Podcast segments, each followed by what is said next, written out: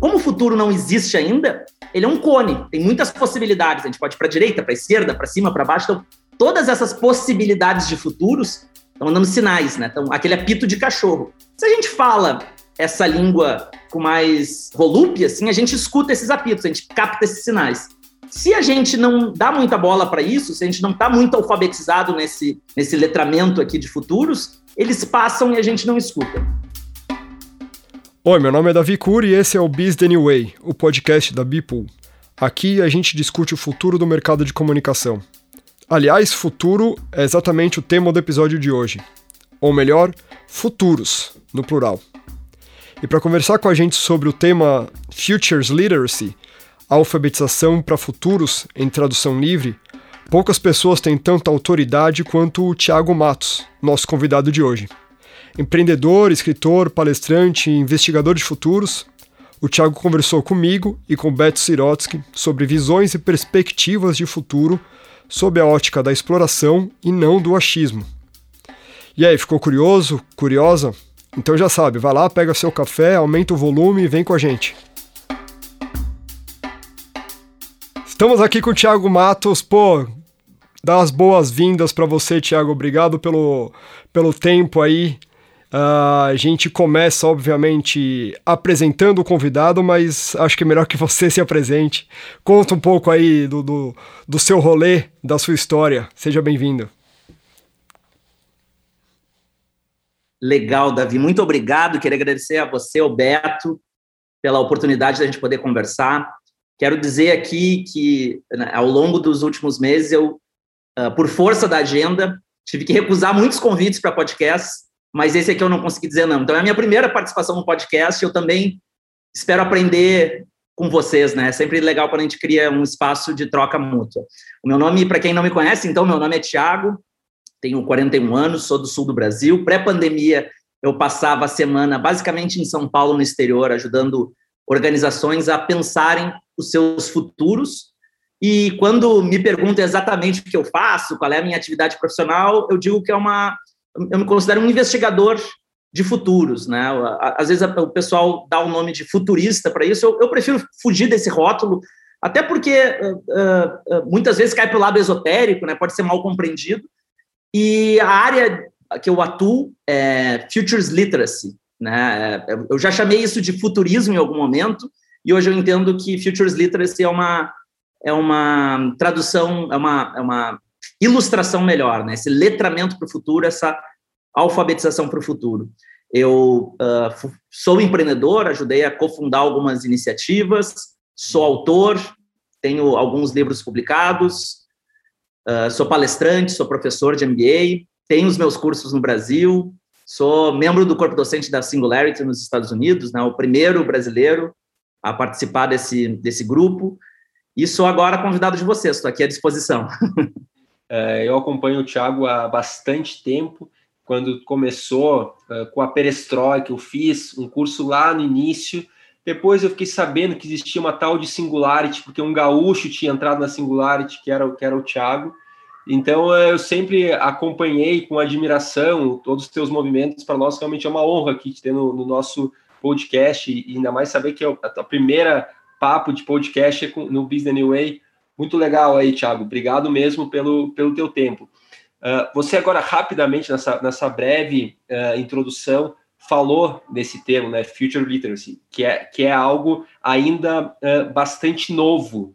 Uh, acho que seria legal, Thiago, se você puder explorar um pouquinho mais, falar do conceito, com um pouco da tua, da tua visão, uh, acho que vai, vai ajudar aí para a gente iniciar o bate-papo.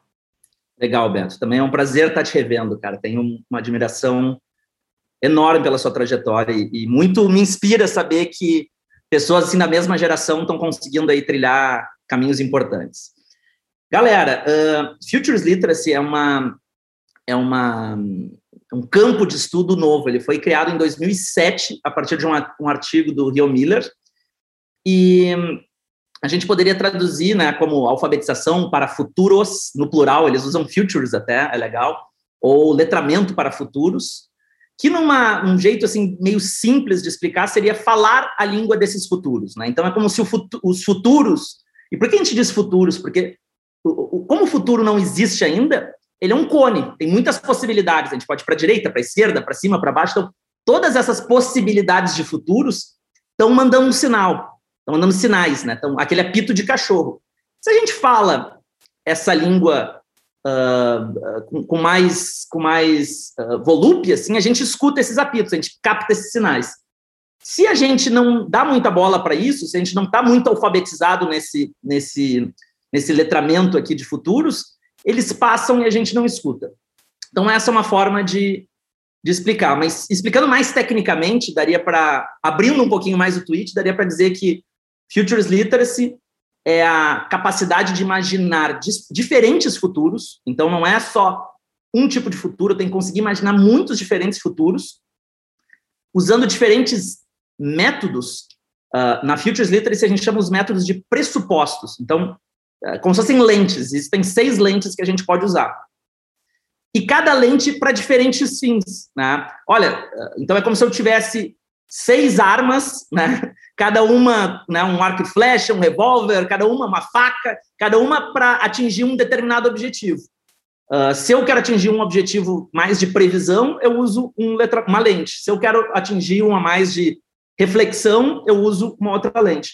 Quanto melhor eu falar todas essas línguas, mais capacidade eu tenho de imaginar diferentes futuros. E se eu imagino muitos diferentes futuros, eu acabo me preparando melhor para todos eles, né? Porque a gente só consegue se preparar preparar para aquilo que a gente consegue, de certa forma, pré-experienciar. Então é mais ou menos isso. Acho que né, num, em dois minutinhos aqui eu tentei explicar uh, de maneira superficial, mas acho que para o nosso papo aqui, acho que já dá para ter um senso do que, que é, né? Tiago, no seu, no seu Medium, você fala que muitas pessoas consideram suas ideias bobas, mas algumas se inspiram nelas. O que nas suas ideias faz os críticos criticarem e os admiradores se inspirarem? Pois é, cara, eu acho que essa, essa, essa definição é, é uma maneira bem humorada, né, daquele humor autodepreciativo da gente falar de si mesmo, porque eu acho tão feio quando a gente começa a falar da gente mesmo, se apresentar daquela maneira hiperegóica, né, tipo, olha, já fiz isso, já fiz aquilo, como sou bom nisso, como sou, né, como sou relevante naquilo. E eu acho que essa foi uma maneira bem humorada de dizer, olha, né, no, no, fundo, no fundo, tem umas ideias aí, tem uma galera que me leva a sério, tem uma galera que não me leva a sério, e, e tá tudo bem. Eu, uh, com certeza, uh, uh, já, já sofri muitas críticas, e acho que com o passar do tempo elas foram diminuindo, mas sempre vão existir, que bom que existam, né? Seria muito chato se todos os pensadores de futuros e todos os pensadores de qualquer nível, pensadores de comunicação, pensadores de tecnologia, não sofressem nenhum tipo de crítica, né?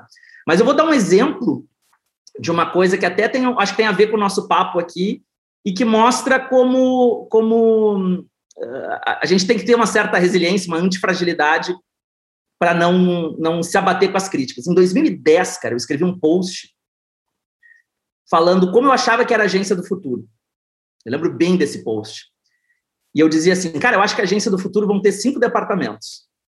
Vai ter um departamento de construção de audiência proprietária. Vai ter um departamento de construção de conteúdo proprietário. Vai ter um departamento de propósito. Na época eu chamava de causabilidade, porque o termo propósito ainda não estava popular. Então eu dizia assim, ah, é, é, é girar ao redor de uma causa, né? Tipo assim, era, era a forma que eu estava me comunicando naquele momento, mas já tateando isso que a gente entende hoje como propósito, né? Uh, um departamento de riqueza social. Riqueza social nada mais é do que gerar conteúdo gratuito para sua audiência em prol de uma, uma goodwill com a audiência, em algum momento você oferecer algo para essa audiência, oferecer algum produto, serviço e converter isso em vendas. E experiência eu dizia assim, olha, eu acho que o, modelo onde eu me formei, ele está ficando mais datado. Não quer dizer que não vai funcionar nunca mais, mas está ficando mais datado. E eu acho que a agência do futuro vai ser assim. Eu me lembro, cara, de sofrer assim um cancelamento. Na época, o termo cancelamento também não existia, mas um cancelamento do mercado publicitário violento, assim, tipo, quem você pensa que é para falar desse jeito, né? Você está aí, né, uh, uh, sendo desrespeitoso com o nosso trabalho. E em nenhum momento eu fui. Eu dizia, olha, Acho que isso vai se confirmar. E se a gente olhar para como é que é o mercado de comunicação, ele gira muito em torno disso. É óbvio que essa previsão não foi precisa, mas em algum nível ela, ela se confirmou. Uh, então, uh, para responder a sua pergunta, naquele momento, em 2010, eu acho que se a gente tirasse uma fotografia, muita gente estava considerando essa ideia uma ideia boba, né? uma ideia uh, sem sentido, uma ideia ingênua, ou talvez até uma ideia mal intencionada na visão de algumas pessoas. E talvez hoje, em 2021, a gente olhe e, e talvez ela, ela seja um pouco mais madura. Então, também tem um subtexto nessa, nessa definição, que é o trabalho de um profissional de futuros também é pagar um pouco de mico hoje para ser respeitado amanhã, sabe? A gente tem que correr esse risco, porque se eu disser só o que está confirmado e legitimado pela realidade, meu trabalho não faz sentido. Então, eu tenho que correr um pouco desse risco de ser um pouco bobo, de sofrer um pouco dessas críticas, mas se a gente faz bem o nosso trabalho, a gente acerta mais do que erra. Muito legal, Thiago. Uh, eu lembro também, uh, bom, foi talvez, uh, ganhou um dos primeiros leões na época no, por uma agência no Rio Grande do Sul. Eu lembro que tu teve um, um prêmio em, em, Cannes. e lembro de um post teu em algum momento comentou assim que tu deu uma, uma virada, falou assim, porra, legal, reconhecimento bacana, mas eu tô afim aqui de fazer outras coisas, estou afim de ter um impacto diferente. Teve algum momento, teve algum ponto-chave? Foi a ida para Singularity? Teve alguma coisa que foi um divisor de águas? Ou foi um processo teu de amadurecimento, de olhar assim, putz, espera aí, meu, o mundo é muito maior do que Cannes? Sem, sem demérito, Cannes, acho que tem, tem demérito, sem demérito. legal, tem vários trabalhos bacanas, uhum. tem muita coisa que é importante ser valorizada, mas eu, me chamou a atenção no determinado momento que tu deu uma virada. Então, uhum. eu fiquei curioso para saber se teve alguma coisa que desencadeou isso ou se foi realmente um processo. Legal, Beto. Eu nunca ganhei prêmio em Cannes. O Felipe, que era o meu dupla na perestroika, chegou é, a ganhar. Eu, eu, eu, lembro, perdão, então, Thiago, eu lembro que teve algum comentário que tu fez sobre essa virada de Cannes. É, na verdade, foi. Eu, eu, eu ganhei o Young Creative, que era a possibilidade de ir para Cannes. Né? É, o Brasil tinha uma delegação uh, que cada ano mudava, dependia do número, do número de patrocinadores, eles mandavam assim, cerca de 15 brasileiros né, que, que disputavam uh, ah, para Cannes, como né, uma, uma, forma de fomentar a categoria de base, já que eu sei que todo mundo aqui gosta de futebol. Né? Uh, e eu, eu fui o representante do Rio Grande do Sul em 2005. Então, acho que tem uma relação aí com Cannes, mas o Felipe foi quem ganhou o prêmio. E, mas, mas a sua pergunta continua super válida, né? Porque muita gente me, per, me, me, me questiona, cara, o que, que aconteceu na sua vida para você querer dar um, né, uma, uma virada, assim, uma guinada?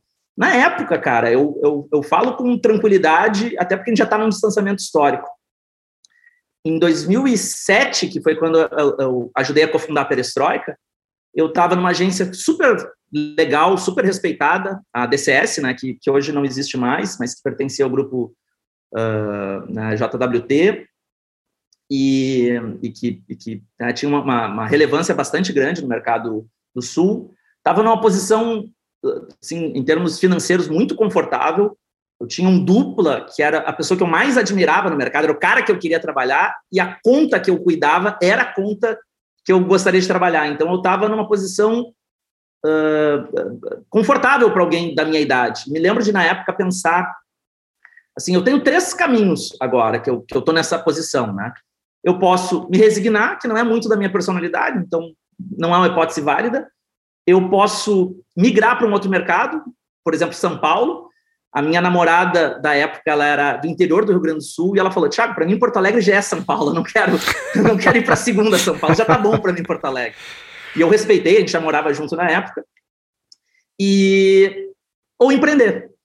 Em, em empreendendo, que foi a única opção, eu poderia empreender no mercado de comunicação, eu adoraria empreender no mercado de comunicação, seguir um caminho parecido, de repente, com o seu, né, mais digital, ou além, fora do mercado de comunicação. Eu sempre acredito que nós, seres humanos, a gente tem vários, vários, várias paixões, assim, vários temas que nos, que nos, que a gente curte, né? Uh, eu com certeza curto muito comunicação, adoraria voltar a trabalhar com comunicação, não teria nenhum problema. Mas acho que já passei lá meus 11 anos e está tudo bem. Adoraria trabalhar com gastronomia, adoro gastronomia, adoro decoração, adoro cinema, uh, sabe? Tem uma série de áreas que eu curtiria. Uma das áreas que eu gosto muito é educação. Eu disse, por que não tentar numa outra área que eu nunca me aventurei? Eu venho de uma família de professores, de professoras, educação tem uma, um impacto na base da sociedade, assim, bem grande. Por que não, né?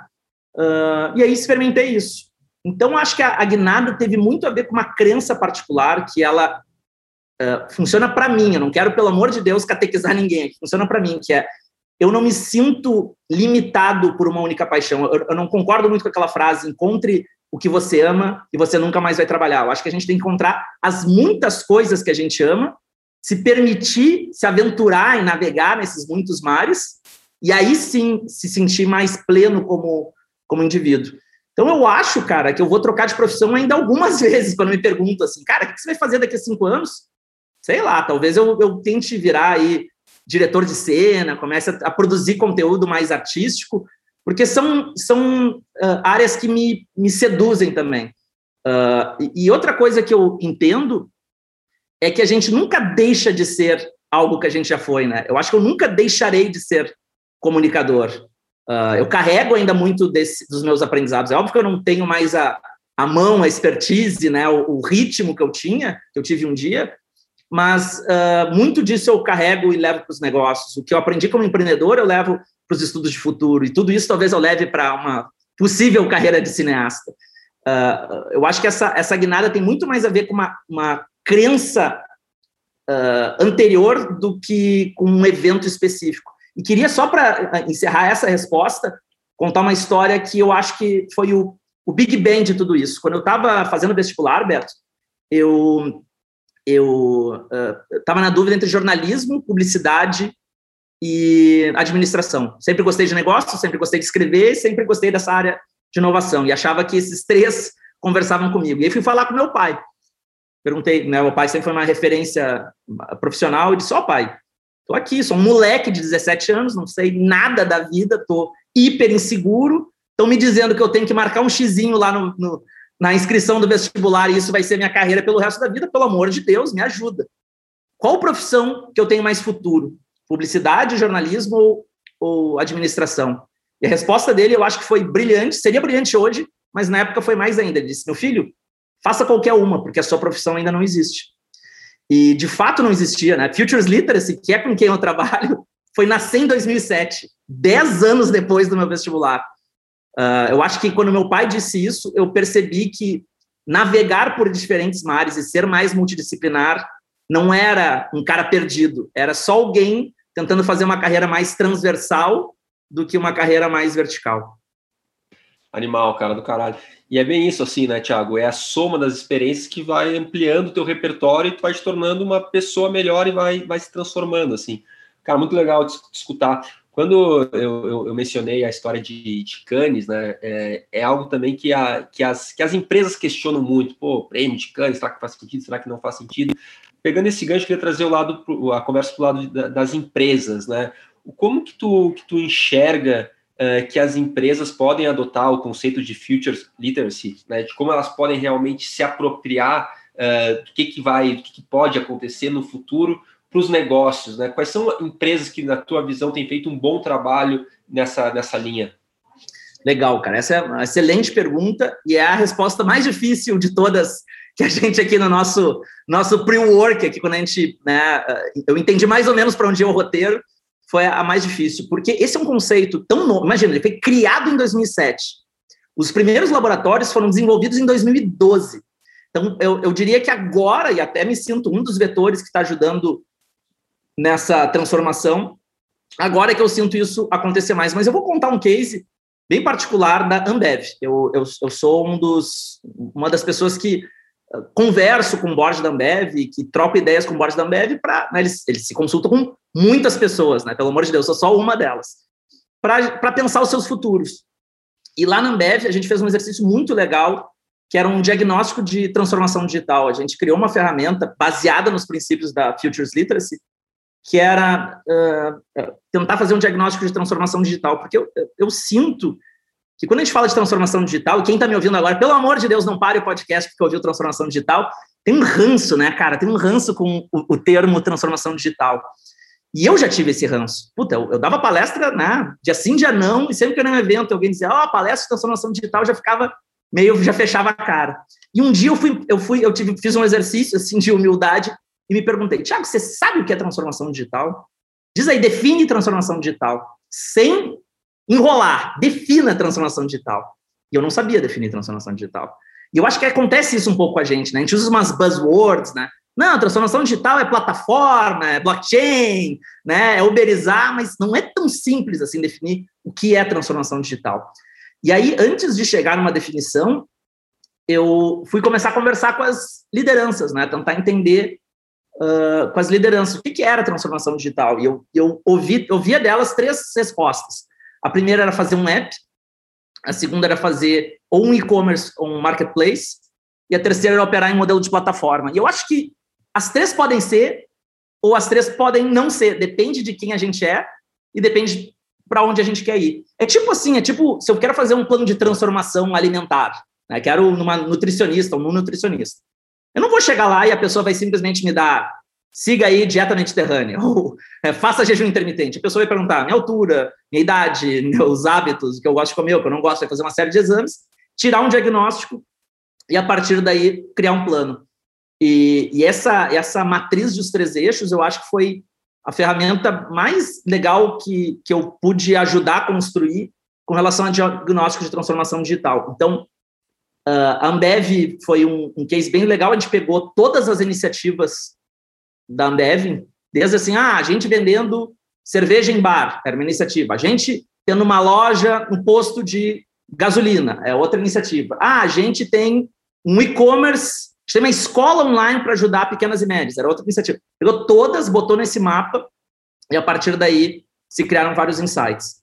E uh, é um case que eu tenho bastante orgulho, inclusive na sexta-feira agora vou me encontrar novamente com o pessoal para continuar esse trabalho. E uh, acho que esse é um, é um, dos exemplos de uma empresa que está aberta a essas ideias de futuros, sabe? Mas é algo novo, cara. É algo que a gente vai ver aí crescer e espero que nas nossas próximas conversas a gente possa continuar sensibilizando a, as empresas e as lideranças com relação a isso. E suponho que eventos como, como essa pandemia que a gente está passando até provoque mais as pessoas a estudarem, entenderem mais sobre uh, Futures Literacy que você está falando, né? Porra, Perfeitamente. Cê, e, e o, o, embora o Bill Gates, ah, lá para os meados de 2015, 2016, já falasse da possibilidade de uma, de uma futura pandemia, suponho que essa Covid-19 não estava no radar, inclusive de muito, muitos investigadores de futuro, imagino que não estava no radar. Então, não, cara. Do, meu não estava. é, é, assim, ó, tem gente que trabalha nesse meio que adora ser o sabe-tudo. Dizer assim, não, eu, claro que eu previ, evidente que eu previ. Cara, eu queria entender o que, que sinais que a pessoa captou para aprender isso, porque é realmente, assim, muito, muito, muito difícil. Para não, não ser desrespeitoso, teve um cara que, que parcialmente previu a pandemia, que é um cientista que hoje está bem famoso no Brasil, que é o Atila Yamarino. Uhum. Ele, ele, ele falou, cara, ele falou num, num podcast que existia a chance de uma de um surto de gripe. Ele literalmente falou, ele falou assim, ah, uh, um, um, um dos, uma das possibilidades que a gente pode ter é, é uma pandemia de gripe. E eu me lembro disso, de ouvir isso, de ficar com esse, esse radarzinho atento, mas achar muito pessimista da parte dele. Uh, foi a única pessoa que previu, né? Outro, outro organismo que, que, que, previu tem um algoritmo, tem uma empresa canadense chamada Blue Dot. O que, que esses caras fazem? Esses caras pegam todos os dados abertos de saúde, então eles cruzam informação de doenças, uh, hospitais, internações, eles cruzam com voo, eles cruzam uh, com, né, com, com, com, as rotas aé de, de, voo, de tráfego aéreo, eles vão detectando uh, uh, alertas né, em, em, diferentes cidades e eles se propõem a antecipar uma pandemia. E eles anteciparam a pandemia, cara. Dia 31 de dezembro, ou seja, no último dia do ano de 2019, eles disseram: Estamos diante de uma pandemia. Pelo amor de Deus, nos escutem. Estamos, nós temos algoritmos, os algoritmos são supervisionados por técnicos em, em epidemiologia. Estamos diante de uma pandemia. A OMS só foi reconhecer uma semana ou dez dias depois.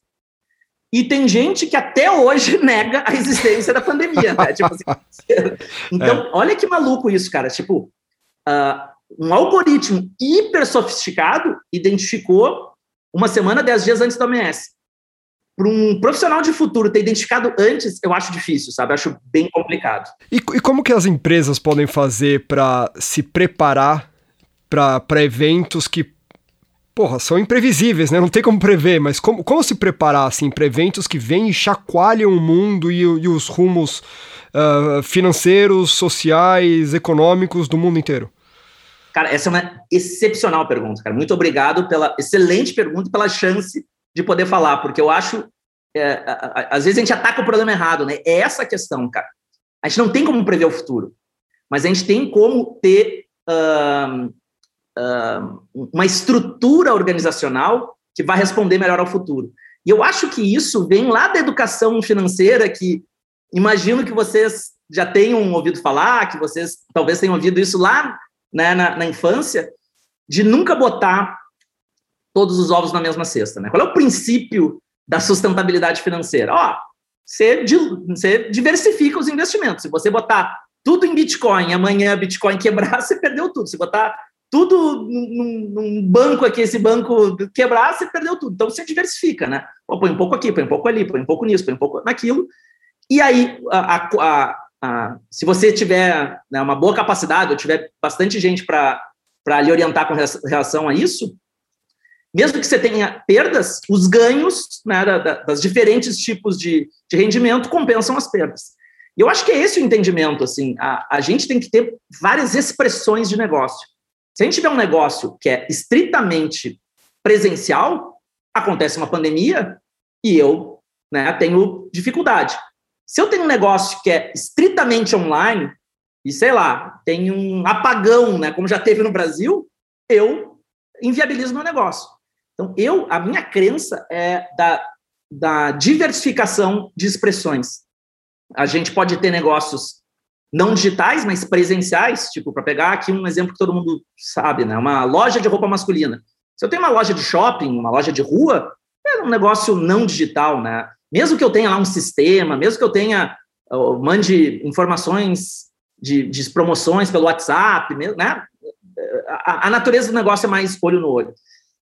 Se eu tenho um e-commerce, eu tenho um negócio chamado digitalizado. Então, digitalizado é quando é como se eu pegasse um scanner gigante, escaneasse o negócio uh, analógico e levasse a zeros e uns. Então, o e-commerce ele não é exatamente digital, o e-commerce. Ele é mais digitalizado. E, e parece um, um, preciosismo da minha parte, mas eu acho que não é. Então, digitalizado, o que, que é? Ele é o modelo mental presencial na internet. Tanto é que a maioria dos e-commerce, se você parar para pensar, o fluxo é o fluxo de uma loja presencial. Você entra na loja, que é o site. Você escolhe o padrão, que é a arara. Você vê o tamanho, que é a etiqueta. Você põe no carrinho, que é o carrinho. Você passa o cartão de crédito, que é o cartão de crédito, a roupa se torna sua. Isso não é por acaso, é porque a gente já conhece o modelo mental presencial, só que no online eu tenho um monte de vantagem. Eu consigo ter uma loja aberta 24-7, né, 24 é, é, horas, 7 dias por semana. Eu consigo mapear todos os dados, eu consigo baixar uma série de custos, eu consigo. Uh, enfim, né, não preciso ficar aqui explicando o que a gente melhor. Uh, a gente tem manifestações que são pensadamente digitais, que é quando a, a, a, loja de moda masculina foi pensada para a internet, não foi adaptada à internet. Então, tem uma loja chamada Ann Taylor, que é muito legal, que você chega lá e customiza toda a roupa. Então, você chega e diz, eu quero a gola dessa, eu quero o punho dessa, eu quero o botão dessa, na padronagem dessa, e não tem tamanho. Você pega o celular, aperta em escanear, você escaneia o seu corpo em 30 segundos, e ele faz a modelagem do seu corpo naquele momento. Então, se eu estou em forma, na pandemia eu estou me puxando, estou me dedicando e estou em forma, legal. Se você ganhou uns quilinhos, você se escaneia de novo, vai, ter um pouquinho, vai ser um pouquinho maior. Se você super malhar e ficar mais magrinho, você escaneia de novo. Então, isso já, já responde a uma lógica que foi pensada para a internet, né? não foi adaptada à internet. E tem uma expressão que é API, que para quem não é, tenho certeza que vocês dois sabem, né? mas para quem não é de tecnologia, API é uma solução tecnológica facilmente integrável ao nosso sistema. Então, eu tenho lá um sistema, né? Eu, por exemplo, eu, Thiago, tenho uma escola online. E eu não vou criar um meio de pagamento né, para os alunos e para as alunas pagarem. eu vou pegar uma API de um meio de pagamento já pronto, plugo essa API, né, esse, esse sisteminha, ao meu grande sistema, e aí eu dou uma percentagem da venda um, para o meio de pagamento. Então, uh, quanto mais apeizável eu for, mais distribuído eu estou no mundo, né? Mais, é uma escala muito grande. Eu considero a API quase uh, o estado da arte do, do pensamento digital. E tem outras expressões, mas eu acho que essas quatro, assim, elas acabam sendo as principais. Então, se eu tiver todas as minhas, os meus ovos na cesta do não digital, eu corro alguns riscos. Se eu tiver todas no, digital, no digitalizado, eu corro outros. Se eu tiver todos no pensamento digital, outros. Todos na API, outros. Eu acho que diversificar nesses quatro, pelo menos nesses quatro, aí tem outras variações, já fazem se sentir mais preparado para possíveis novas pandemias, porque uh, haverá novas pandemias, né? Não pandemias como essa, mas oh, não, novas... não nos assusta aí, Thiago, não nos assusta. Não, aí, não, não, eu quero dizer novas disrupções, novas grandes disrupções, né? A gente vai ver muitas chacoalhadas no mercado daqui para frente. E se a gente não, eu acho que tirar esse aprendizado de agora, né, talvez possa cobrar um preço caro ali na frente. Legal. Ô, Thiago, tu falou agora um pouco sobre a perspectiva né, de, dos negócios, empresas e tal, mas trazendo um pouco para o lado é, da, da, pessoa. É, é, tu comentou que o teu pai te deu uma dica na hora de fazer vestibular, que foi uma coisa que, que te marcou. Agora, tu tem um filho, pequenininho ainda, está crescendo e tal, novinho, mas o que que tu, para essa geração que está que tá vindo aí, na tua visão, assim, o que que deve ser o foco de preparação? É algo mais uh, generalista? É, é, estimular algo mais técnico? São as habilidades comportamentais? É, as questões mais, mais específicas? O que, que tu acha assim, que deveria estimular essa geração que está que tá crescendo, que está se desenvolvendo? Cara, esse papo tá muito bom, cara. Que pena que a gente não tá num bar e que pena que a gente não tem a noite inteira, porque, puta, tá demais, assim. Uh, velho, esse é o assunto que eu mais gosto de falar. Então, até me mexi na cadeira aqui, porque eu já me empolguei. Eu não sei se vocês viram, mas uh, ano passado eu lancei um beta do que eu considero ser a escola do futuro. Porque a gente acompanhou, a gente acompanhou, é, mas, fala, conta, conta o projeto Kids, né? Que a gente, a gente chama de Little Friends of Tomorrow, e que agora já vai ter. A gente teve uma caixa sobre como aprender o futuro, como aprender sobre tempo, na verdade, não é sobre o futuro, o futuro está contido. A próxima caixa é sobre sentimentos e a próxima é sobre educação financeira. A terceira é sobre educação financeira. E a partir daí a gente vai fazer muitas caixas sobre diversidade, sobre inovação, sobre empreendedorismo, sobre várias coisas importantes da vida que a escola não tem condições de absorver. Mas em outro momento eu falo desse projeto específico porque eu quero responder a sua pergunta. Quando, cara, a gente estava pré-pandemia eu estava num, num coquetel, num churrasco, né, e o pessoal descobria com quem eu trabalhava, quem tinha filho, quem tinha filha dizia, cara, Fala aí, meu, me dá cinco minutos do seu tempo. o que, que meus filhos têm que saber? Eles têm que saber programação, eles têm que saber robótica, eles têm que saber mandarim. O que, que na sua visão, que trabalha com educação e futuro, o pessoal tem que saber? E a minha visão, de novo, sem aqui nenhuma pretensão de ser a verdade absoluta, mas a minha uh, crença é de que a, a, próxima geração, nós como pais e como mães, a gente tem uma responsabilidade, uma responsabilidade só, que é permitir que as pessoas aprendam a aprender. A gente tem que aprender a aprender. E aprender a aprender é muito difícil, cara, porque ninguém nos ensinou a aprender a aprender, cara. Ninguém nos ensinou a aprender a aprender. Então, nos últimos anos, nos últimos cinco anos, eu fiz um, um, uma investigação cuidadosa e amorosa de como eu aprendia, porque cada pessoa aprende de um jeito diferente, né? E a gente aprende cada inteligência te aprende de um jeito, porque a gente tem várias inteligências, né? Tem, lógico, uh, matemática, tem linguística, tem uh, espacial, tem naturalista, tem introspectiva, tem interrelacional, uh, né, intrarrelacional e assim por diante. Então, a gente tem várias, musical, tem várias inteligências, e cada uma a gente aprende de um jeito. E eu tentei descobrir como eu aprendia, porque eu pensei assim, cara, se eu aprender a aprender, eu aprendo qualquer coisa, eu aprendo o que tiver que aprender. Então, eu não preciso saber a habilidade, eu vou aprender habilidade porque eu vou estar rodando um software que, entre aspas, aprende qualquer habilidade. E eu tentei fazer esse auto-hackeamento, ele, é um, ele é um work in progress, eu acho que vai ser um work in progress para o resto da vida, mas eu já cheguei numa estrutura que funciona para mim. E que em outro momento a gente pode conversar mais, né? E essa é a crença que eu tenho, Beto, com relação à próxima geração. Se a gente, como a gente não sabe bem como vai ser o mundo, ninguém sabe bem como vai ser o mundo, Uh, eu acho que se a gente botar todas as nossas fichas dizendo vai ser robótica, pum, e daqui a pouco a gente vai para um lado mais minimalista, ou vai ser mandarim, e daqui a pouco existe um fone de ouvido tradutor universal, né? Eu acho que é, é perigoso assim botar todas as fichas numa coisa só. Agora, aprender, aprender, me parece que não, não, não, vai, não vai caducar tão cedo. E, e essa é a grande questão, né? Em que lugar, que escola a gente aprende a aprender? A escola, uma das, das definições, uma das histórias a respeito da etimologia da palavra escola diz que escola vem de escolher. Escolher é do grego lugar do ócio. Porra, escola e lugar do ócio não, não, parece que não combina, né? Porque a escola que a gente foi, né? Nós três, a gente é da mesma geração, era, né, era tudo menos ócio, né, cara? Se a gente estava no ócio, a gente não estava na escola. Então, eu, eu, eu, me pergunto muito se o aprender a aprender não está nesse ócio, sabe? E se a gente tivesse aqui um papo infinito, eu ia discorrer um pouquinho mais, mas respondendo especificamente a pergunta, eu acho que nós pais, nós mães, a gente tem que cuidar muito desse aprender a aprender. Muito legal, Thiago. Tem, tem até tem um, um, um, livro do Cássio Greenberg, que é um, que é um consultor que é muito legal, que o, o título é Desaprenda, que é justamente vai nessa, nessa direção. Fica... ele, ele se baseou numa frase do Alvin Toffler, que diz, né, os analfabetos do século XXI não serão aqueles que não souberem ler ou escrever, mas as pessoas que não souberem aprender, desaprender e reaprender.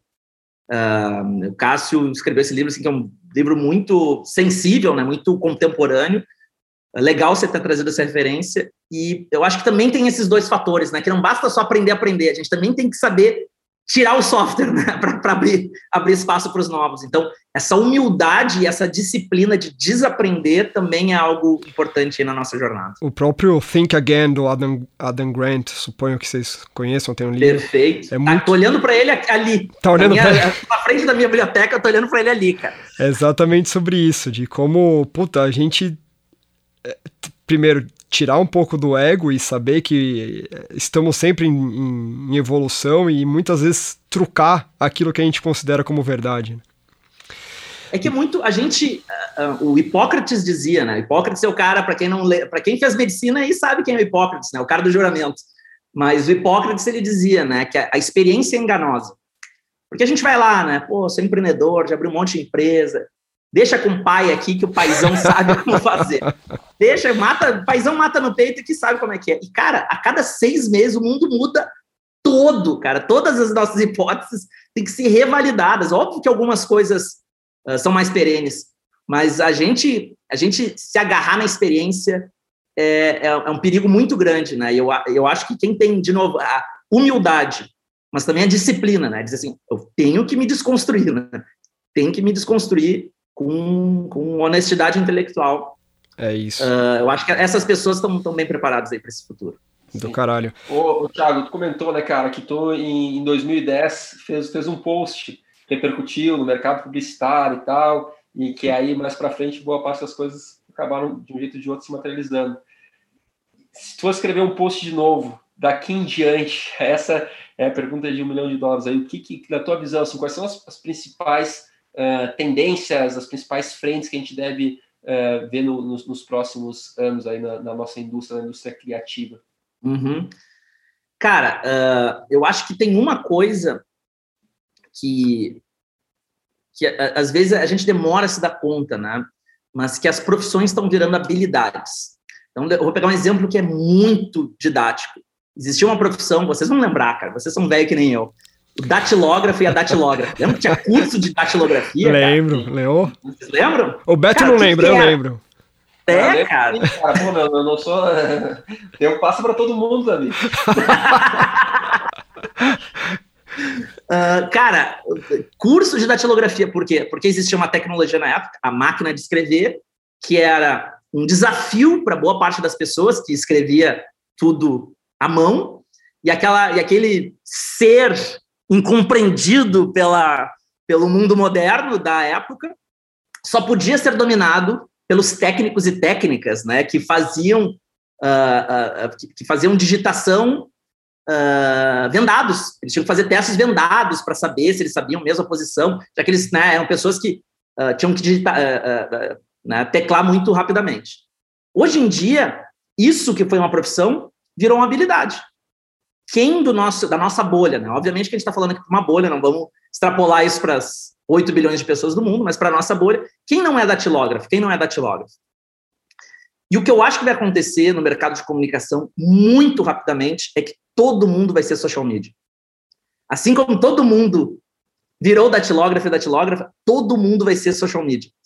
Porque não vai existir manifestação de empresa ou de profissional liberal que ele não use a social media, a própria social media, para capitalizar. A gente está vendo isso na, na, na pandemia, uh, mas eu acho que isso vai repercutir muito. Então, as pessoas vão saber falar de, de mídia programática digital, vão saber falar de construção de, de lead, vão saber, sabe, usar tudo. Eu acho que essa vai ser muito mais comum do que a gente imagina.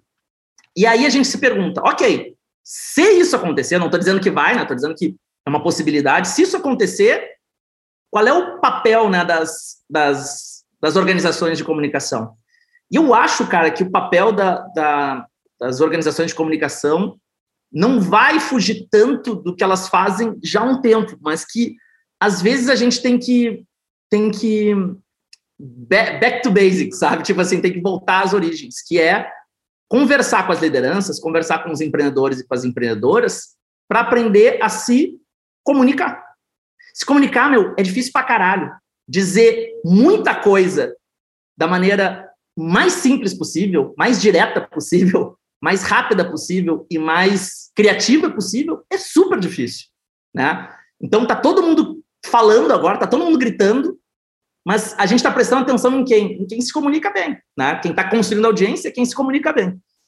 Uh, eu acho que a gente vai tirar muito dessa dessa roupagem de publicidade que eu acho que ficou velha e a gente vai aprender a se comunicar, sabe? Falar de maneira simples, de maneira direta, de maneira uh, sensível, de maneira verdadeira, de maneira transparente.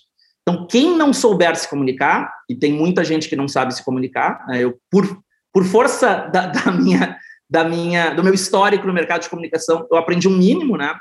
Uh, e hoje uso nas minhas outras vertentes. Uh, então, no, no, meu caso, eu acho que eu não preciso tanto disso quanto outros empreendedores, mas com certeza preciso.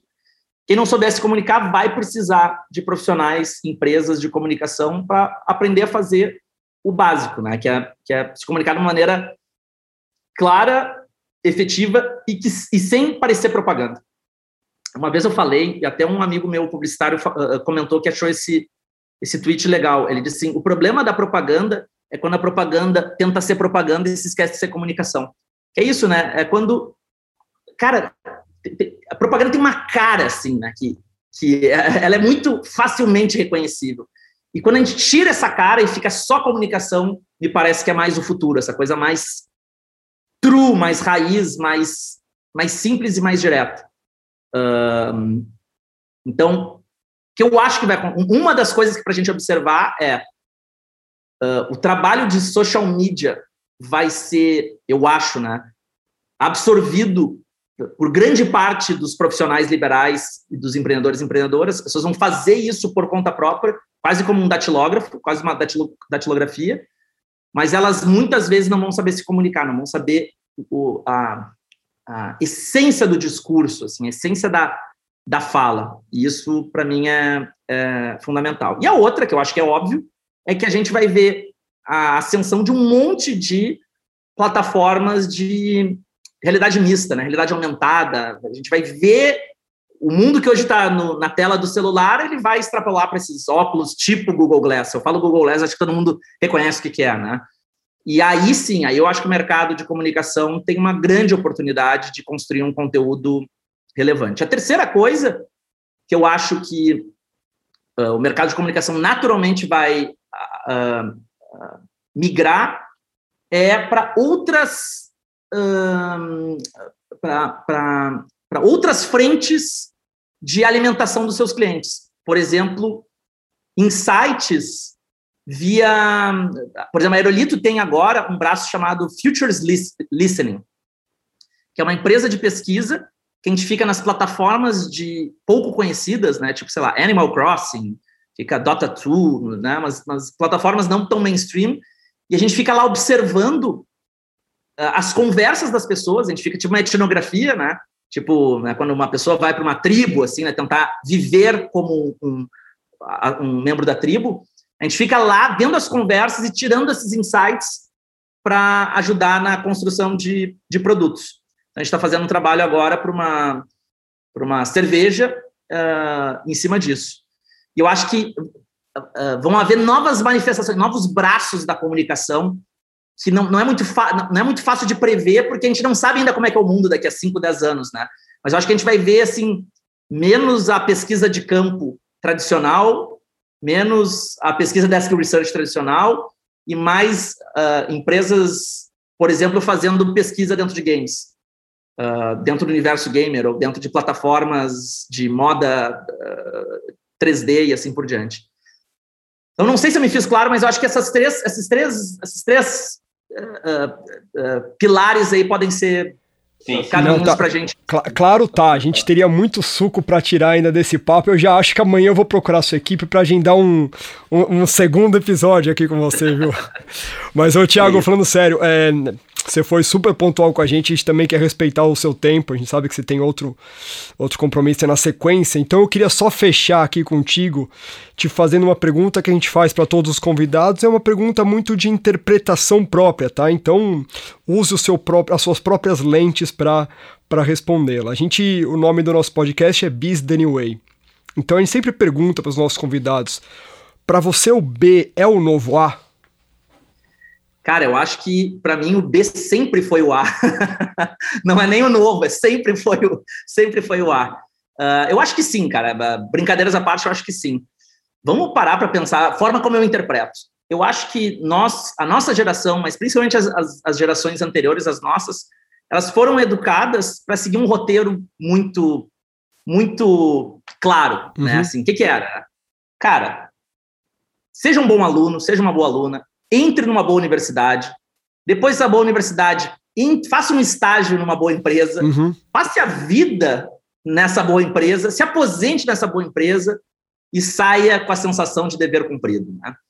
E eu acho que isso é um caminho que pode fazer muita gente feliz, mas eu vejo cada vez menos gente feliz nesse caminho. Sim.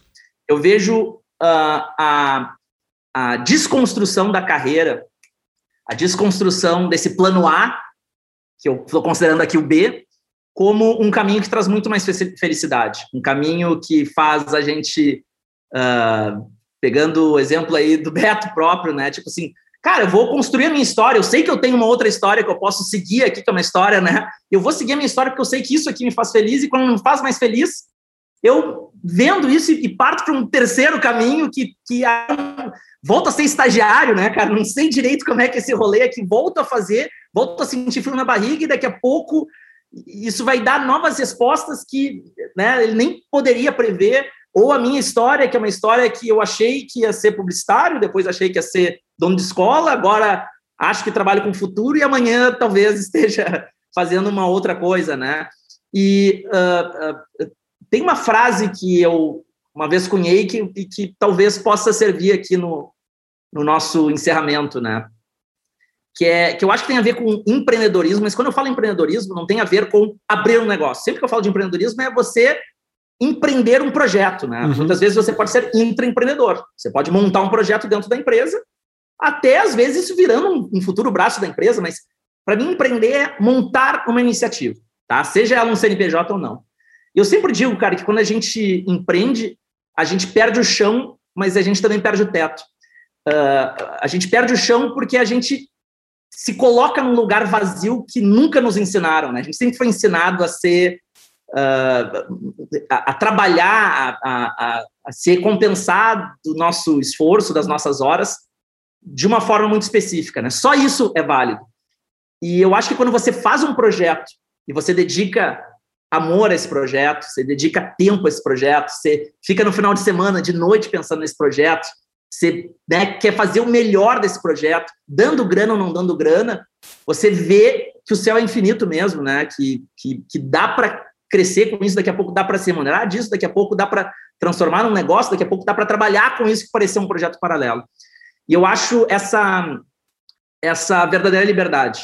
Eu acho que quando a gente perde o chão e perde o teto é quando a gente é verdadeiramente livre. Então, eu diria mais, cara, eu diria que uh, entender o B como A, é, eu acho que é uma autorresponsabilidade que nós, como seres humanos, a gente tem que ter em prol da nossa felicidade, porque se a gente achar que o roteiro que, que as gerações pregressas construíram para a gente é o, o roteiro que vai nos fazer feliz, num mundo completamente diferente que nenhuma dessas pessoas poderia prever, me parece uh, muito otimista. Eu acho que a gente assumiu o bastão da nossa própria vida é o que nos faz realizados e o que, no final das contas, faz o mundo melhor. Né? Então, para mim, mais do que uh, uma, uma, uma amarração aqui com, com a provocação que vocês fazem a todos os convidados, para mim, isso é uma missão de vida. Do caralho, meu. Animal, Thiago. Pô, meu, sem palavras aí, cara. Obrigado, obrigado mesmo. A gente fala que a melhor coisa de ter o podcast é poder convidar os caras e ficar uma hora aqui aprendendo, assim, né? Então... Porra, cara, ô, meu, a gente, eu quero uma promessa de vocês dois. Quando passar a pandemia, eu vou mandar um WhatsApp e a gente vai ter que fazer num bar o podcast por favor, parte 2. Por favor. Muita gratidão pela forma como vocês me, me, trataram desde o início do processo aí. Obrigado mais uma vez. Obrigado Valeu, você, Thiago. Um forte abraço, cara. Esse foi o 11 episódio do Biz The New Way com o Thiago Matos, um investigador de futuros.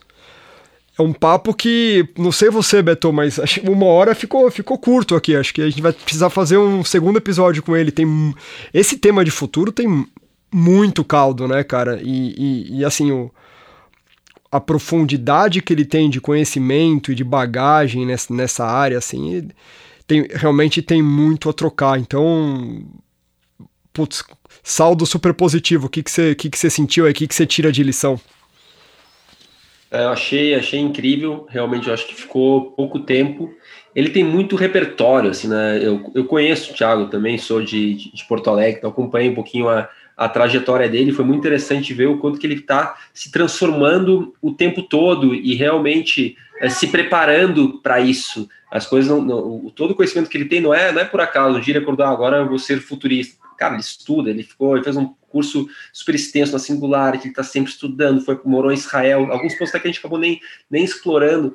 Então não é por acaso. Para mim o que fica assim, nada é por acaso. O cara está onde ele está porque ele se preparou para isso. Né? Então acho que às vezes também, a gente, a gente tem muita gente é, que, que acaba sendo seduzida com algumas histórias e com empreendedores de palco que, que não é o caso do Thiago e acha que é muito fácil conquistar as coisas. E acho que o Thiago, puta meu, ele conquistou o que ele conquistou até então e vai conquistar muito mais coisas ainda, porque ele, ele se preparou para isso. Quando ele fala com aquela propriedade tal, ele estudou, ele, ele tá vendo para onde a coisa está indo. Então acho que ele tem um, um, aprendizado muito interessante, que nada é por acaso. Né? Tem, que, tem que ter dedicação, eh, seja no que tu quiser, no que tu gostar e tal, mas, mas tudo, nada, nada vem de graça. Acho que é esse para mim o principal ponto assim, que fica. Muito bom, Beto. Valeu, mais um papo muito bom. Para os nossos ouvintes, quem já segue a gente, manda aí o feedback, o que, que vocês acharam, quem vocês querem ouvir nos próximos episódios. Quem ainda não segue, manda aquele follow lá. Valeu, turma, até a próxima. Valeu, Beto, forte abraço. Valeu, Davi, vamos que vamos. Tchau, tchau.